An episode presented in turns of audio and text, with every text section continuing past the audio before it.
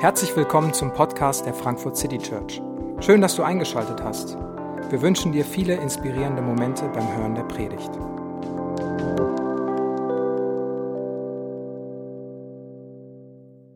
Einen guten Morgen. Mein Name ist Chris und ich freue mich, dass ich heute mit euch Zeit in den Psalmen verbringen kann. Wir sind ja, wie ihr wisst, in der dritten Woche inzwischen, wo wir uns dieses Buch anschauen. Und ich muss sagen, ich bin einmal mehr völlig fasziniert, überrascht und herausgefordert von diesem Buch, von diesem Psalter.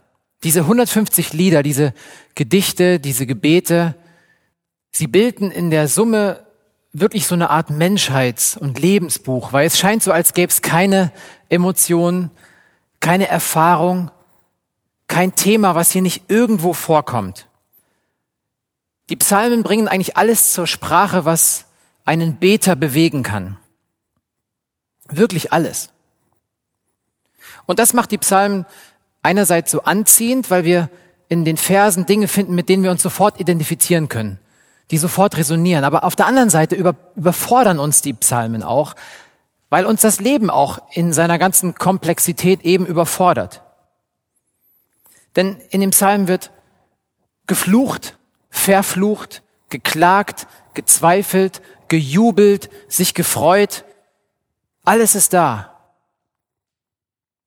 Die Psalmen scheinen ein Ort völliger Offenheit und Aufrichtigkeit zu sein. Ein Ort, wo Menschen in letzter Aufrichtigkeit, Ernsthaftigkeit und einem vorbehaltlosen sich anvertrauen, Gebete sprechen. Und ich glaube, dass neben dem Vater unser die Psalmen eigentlich die Quelle für uns sind, wo man lernen kann, wie man beten soll.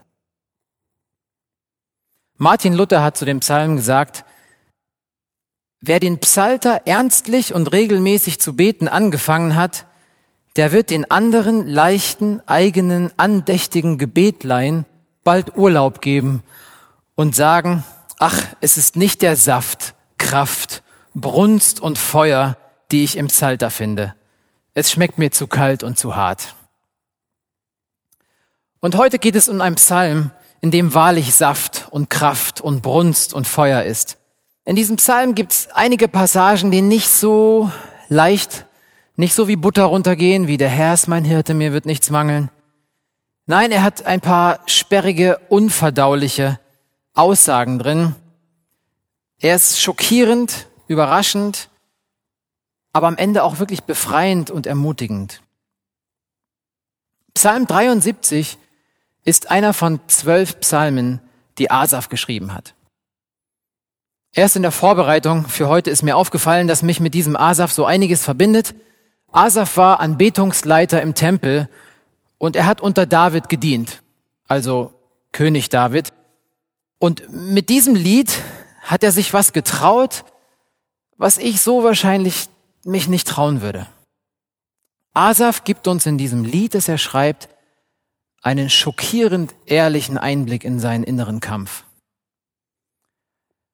Asaf ist in einem Punkt, wo er alles, was er für wahr gehalten hat, zur Disposition stellt. Er ist in einer tiefen Glaubenskrise. Alles, was er von Kind auf für wahr gehalten hat, woran er sich festgehalten hat, zieht er in Zweifel, ist fraglich geworden und er stürzt in eine tiefe Krise. Was würdet ihr wohl zu einem Vortragslied sagen, wenn wir nächste Woche im Gottesdienst dieses Lied singen würden? Hier mal die erste Strophe. Gott ist dennoch Israels Trost für alle, die reinen Herzens sind. Es fängt noch relativ normal an. Ich aber wäre fast gestrauchelt, mit meinen Füßen und mein Tritt wäre beinahe geglitten. Denn ich ereiferte mich über die Ruhmredigen. Das heißt so viel wie, ich beneidete die Überheblichen, die Arroganten, als ich sah, dass es dem Gottlosen so gut ging. So, und jetzt nimmt Asaf langsam Fahrt auf, denn für sie gibt es keine Qualen, gesund und feist ist ihr Leib. Sie sind nicht in Mühsal wie sonst die Leute und werden nicht wie andere Menschen geplagt.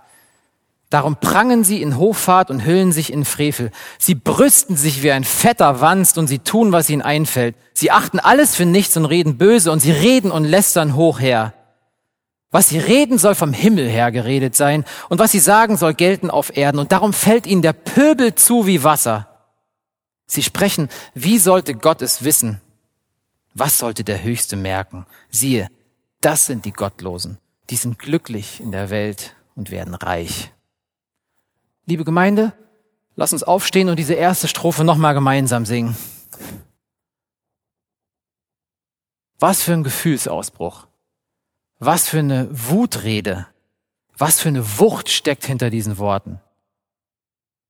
Ich finde es geradezu schockierend, wie tief Asaf hier in seine Gefühlswelt blicken lässt. Das ist alles andere als appetitlich, was da aus seinem Herzen quillt, aber er ist brutal ehrlich. Er gibt einen Blick frei auf seine Wut, auf seinen Neid, auf seine Zweifel. Er zweifelt an der Güte Gottes, an seiner Gerechtigkeit und er ist so zerfressen und bitter vor Neid, dass er zugibt, dass er um ein Haar seinen Glauben verloren hätte. Spannend finde ich aber doch, dass er vor seiner kleinen Wutrede einen, wie so einen letzten vernünftigen Satz noch sagt. Gott ist dennoch Israels Trost für alle, die reinen Herzen sind. Gott ist dennoch gut. Gott ist dennoch treu. Er ist doch fair. Gott wird sich doch letztlich gerecht zu uns stellen, oder? So muss es doch heißen, oder? Er spricht noch einmal aus, was er glauben will. Er will, dass sich das als wahr erweist, was er von klein auf gelernt und geglaubt hat. Und mir kommt Asaf so vor, als würde er diesen Satz wie so ein, wie so ein wie so ein Eisen in den Felsen hämmern und sich gerade noch mit seinem Rettungsseil einklinken, bevor ihn die Wucht der Emotionen, der Zweifel, des inneren Aufgewühltseins einfach wegreißt.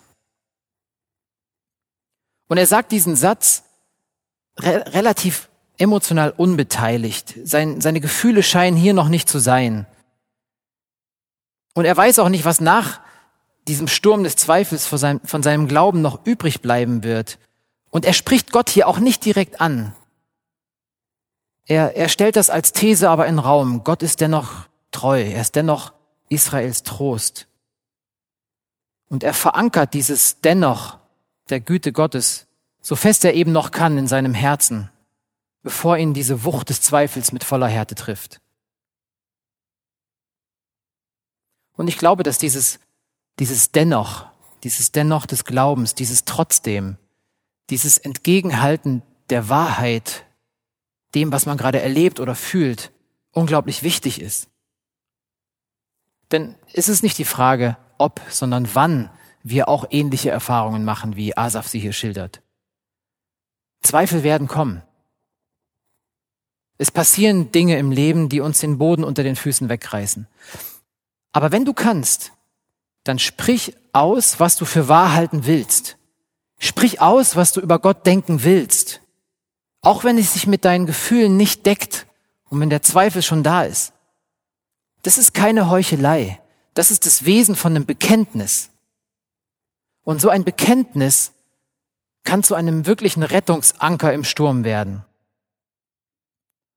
Gott ist dennoch Israels Trost für alle, die reinen Herzen sind. Ich aber wäre fast gestrauchelt mit meinen Füßen und mein Tritt wäre fast geglitten, denn ich beneidete die Überheblichen, als ich sah, dass es den Gottlosen so gut ging. Kaum hat er sich eben noch verankert, dann kippt die Stimmung. Schau sie dir doch an, diese Heiden, dieses gottlose Pack. Die können machen, was sie wollen. Die schulden nichts und niemandem Rechenschaft. Die sind sich selbst Gesetz. Die pfeifen auf Gott. Die lästern ihn. Die verfluchen ihn und werden trotzdem reich und fett und berühmt. Der Pöbel läuft ihnen auch noch hinterher. Ist das zu fassen? Gott segnet die Falschen.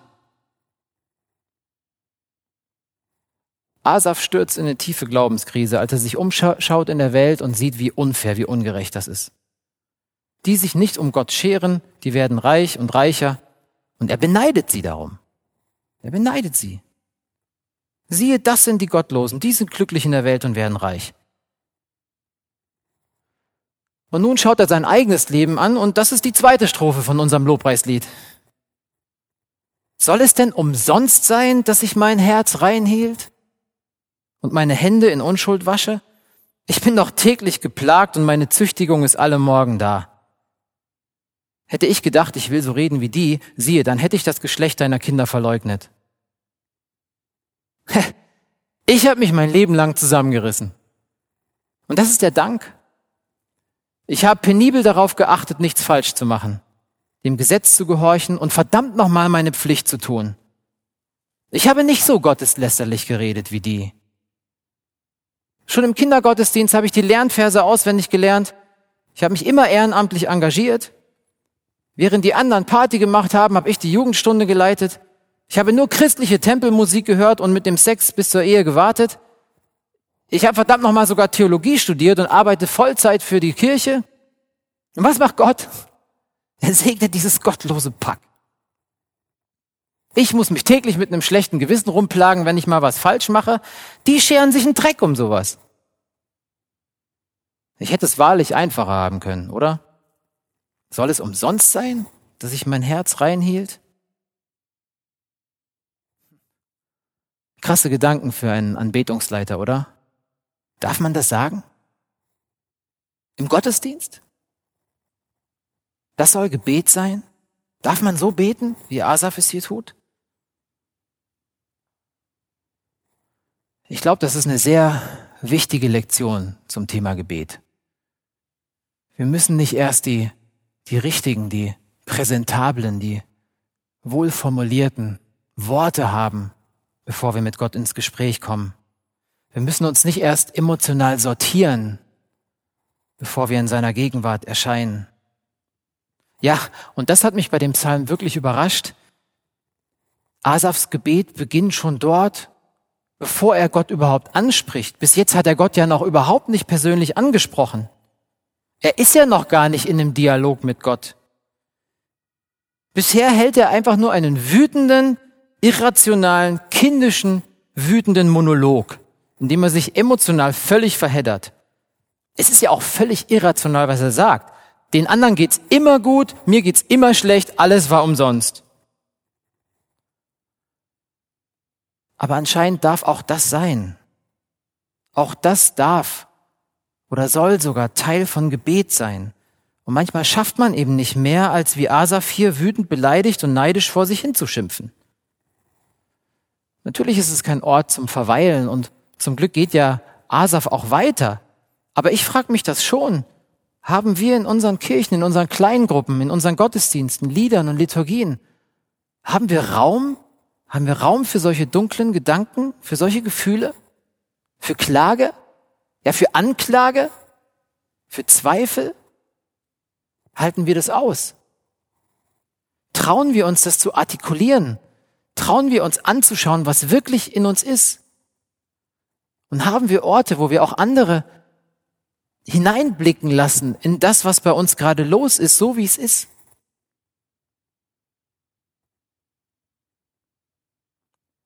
So sann ich nach, ob ich's begreifen könnte, schreibt Asaf weiter, aber es war mir zu schwer. Ich sann nach, ob ich's begreifen könnte, aber es war mir zu schwer, bis ich ging in das Heiligtum Gottes. Asaf hat sich ein bisschen Luft verschafft. Er fängt an, sich ein bisschen zu beruhigen. Und so langsam verändert sich was. Asaf wird bisschen demütiger, bisschen vorsichtiger in seinen Aussagen. Er gibt zu, dass er hier nicht weiterkommt, dass er sich verrannt hat, dass er sich verzettelt hat. Er gibt zu, dass er mit seinem Verstand die Widersprüchlichkeit des Lebens nicht auflösen kann und dass er sich in eine Sackgasse manövriert hat. Und Asaf geht mit seinem Knoten im Kopf und mit seiner von Zweifeln und Neid geplagten Seele in das Heiligtum Gottes. Er sucht Gottes Gegenwart. Und er sucht sie dort in der Stiftshütte, die ihm doch so vertraut ist. Dort, wo er so viele Gottesdienste gefeiert hat, wo er so viele Lieder gesungen hat. Und vielleicht war Asaf eine ganze Weile weg, weil ihm das alles irgendwie nicht mehr sinnvoll erschien. Aber nun kommt er zurück an diesen Ort, von dem Gott gesagt hatte, hier will ich sein, hier will ich mitten unter euch sein, hier will ich bei euch wohnen. und sein Blickfeld beginnt sich langsam wieder zu weiten. Asaf löst sich von seiner Fixierung auf, auf sich selbst und er hebt den Blick und er macht erstaunliche Entdeckungen. Und lass mich dir das sagen, wenn du an so einem Ort bist, wenn du an einem Ort bist, wo du das Bild nicht zusammenkriegst, wo das Leben keinen Sinn macht, wo der Schmerz dir vielleicht den Atem raubt und du keinen klaren Gedanken mehr fassen kannst. Ja, wenn du dich für deine Gedanken, für deine Zweifel und deine Taten schämst, dann komm in Gottes Gegenwart. Trotzdem. Gerade dann. Und weißt du, du musst nicht erst ein Gebäude aufsuchen. Gott ist ein Gebet weit entfernt. Er ist in diesem Psalm. Sprich ihn an mit diesem Psalm. Mit den Worten dieses Psalms von Asaf. Klingt dich ein in diese Worte. Bete sie Wort für Wort mit. Klingt dich ein in seine Wut, in die Zweifel, die Ängste und Schuld, die er hier ausdrückt. Und nimm diesen ganzen Haufen und trag ihn zu Gott. Und dann bleib dort. Bleib dort einen Moment. Hier in der Gegenwart Gottes gewinnt Asaf eine neue Perspektive. Und mit ein bisschen Abstand ordnen sich die Dinge neu. Gerade hat er noch trotzig posaunt, den Gottlosen geht's viel besser als denen, die Gott lieben und ihm dienen. Und er hat Gott unterstellt, unfair zu sein, ungerecht zu sein. Aber aus der Vogelperspektive sieht das Ganze jetzt doch ein bisschen anders aus. Gott ist nicht ungerecht. Und der Gottlose hat es ultimativ auch nicht besser. Im Gegenteil. Ja, du stellst sie auf schlüpfrigen Grund und stürzest sie zu Boden wie werden sie so plötzlich zunichte? Sie gehen unter und nehmen ein Ende mit Schrecken. Wie ein Traum verschmäht wird, wenn man erwacht, so verschmähst du, Herr, ihr Bild, wenn du dich erhebst. Sich von Gott loszureißen, Gott loswerden zu wollen, das kann nie und nimmer glücklich machen. Das ist absurd. Das ist, als würde man sein Glück suchen, indem man vor dem Sauerstoff zum Atmen flieht. Wie das Bild von vor drei Wochen im Psalm 1, der Baum, der seine Wurzeln an der Quelle hat, der kann leben, aber ein Baum, der seine Wurzeln in den Wüstensand gräbt, der kann nicht leben. Der wird verdorren. Es gibt kein Leben losgelöst von der Quelle des Lebens. Und Asaf erkennt die Dummheit, die Absurdität seiner Gedanken. Das Konzept eines gottlosen Lebens in vermeintlicher Freiheit, das kommt ihm plötzlich dumm vor. Aber wisst ihr, er schaut jetzt auch nicht triumphierend auf die Gottlosen herab und sagt, ha, da habt ihr es.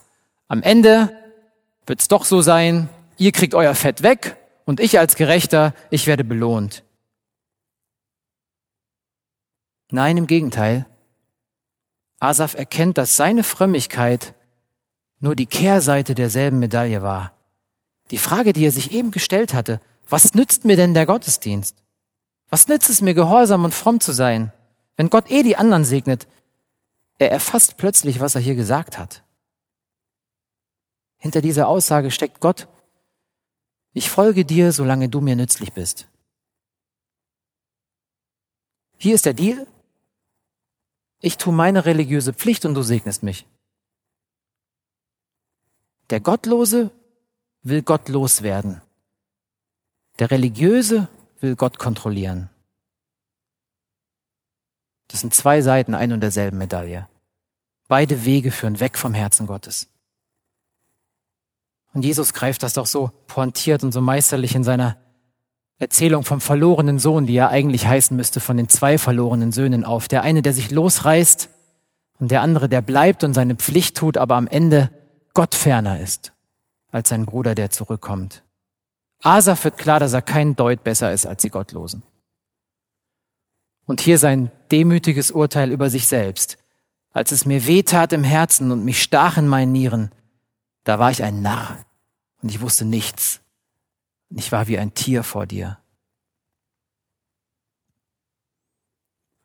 Und dann, dann kommt die Wende. Dann kommt dieses große Dennoch, das erneuerte Dennoch, das vertiefte Dennoch. Das, was er im ersten Vers noch vielleicht zitternd als These in den Raum gestellt hat, Gott ist dennoch Israels Trost, das hört sich jetzt so an. Dennoch bleibe ich stets an dir, denn du hältst mich bei meiner rechten Hand. Du leitest mich nach deinem Rat und nimmst mich am Ende mit Ehren an. Und wenn mir gleich Leib und Seele verschmachtet, so bist du doch Gott alle Zeit meines Herzens Trost und mein Teil.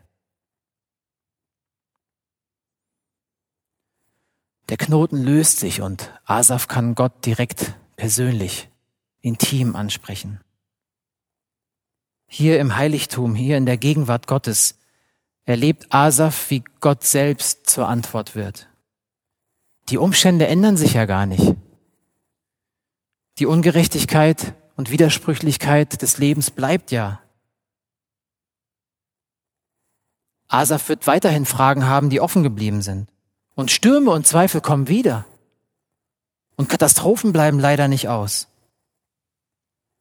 Aber dennoch, trotzdem, das ist die Sprache seines erneuerten Vertrauens. Dennoch bleibe ich stets bei dir. Ich entscheide mich freiwillig dazu, in deiner Gegenwart zu bleiben. Ich will in deiner Nähe sein. Ich will Zeit mit dir verbringen, und zwar weil ich dich liebe und nicht weil ich muss. Nicht weil du mir nützlich bist, sondern weil du schön bist. Du hältst mich bei meiner rechten Hand. Aber nicht, weil du meine Freiheit einschränken willst, sondern weil du mich halten willst. Ich brauche mich nicht von dir losreißen, weil ich Angst habe, im Leben was zu verpassen. Und ich muss dich auch nicht mit meinen guten Taten erpressen, damit du mir gibst, was ich will. Nein, ich will und darf mich von dir halten lassen, weil ich dir vertraue und weil ich weiß, dass du es mit mir gut meinst. Du leitest mich nach deinem Rat und nimmst mich am Ende mit Ehren an. Ja, ich kann meine eigenen Pläne unter Umständen aufgeben, wenn sie nicht zu deinen passen. Ich kann mich von deinem weisen Plan leiten lassen, weil ich dir vertraue und weil ich weiß, dass du den richtigen Weg kennst und weil ich weiß, dass du mich nicht in die Irre führen wirst. Und dann folgen, wie ich finde, einige der schönsten Verse der Bibel. Wenn ich nur dich habe, so frage ich nichts nach Himmel und Erde. Und wenn mir gleich Leib und Seele verschmachtet, so bist du doch Gott alle Zeit meines Herzens Trost und mein Teil. Gott, du reichst aus, immer. Du allein bist in der Lage, meine unendliche Sehnsucht zu stillen, und ich will dich um deiner selbst willen. Ich will nicht nur, was du mir gibst, ich will dich. Und ich will auch nicht nur deswegen in den Himmel, weil es dort kein Leid mehr gibt, keine Tränen, keine Zweifel, weil ich dort alle Antworten habe. Und ich will auch nicht nur in den Himmel, weil ich dort mit meinen Angehörigen vereint sein werde. All das ist schön, all das ist gut.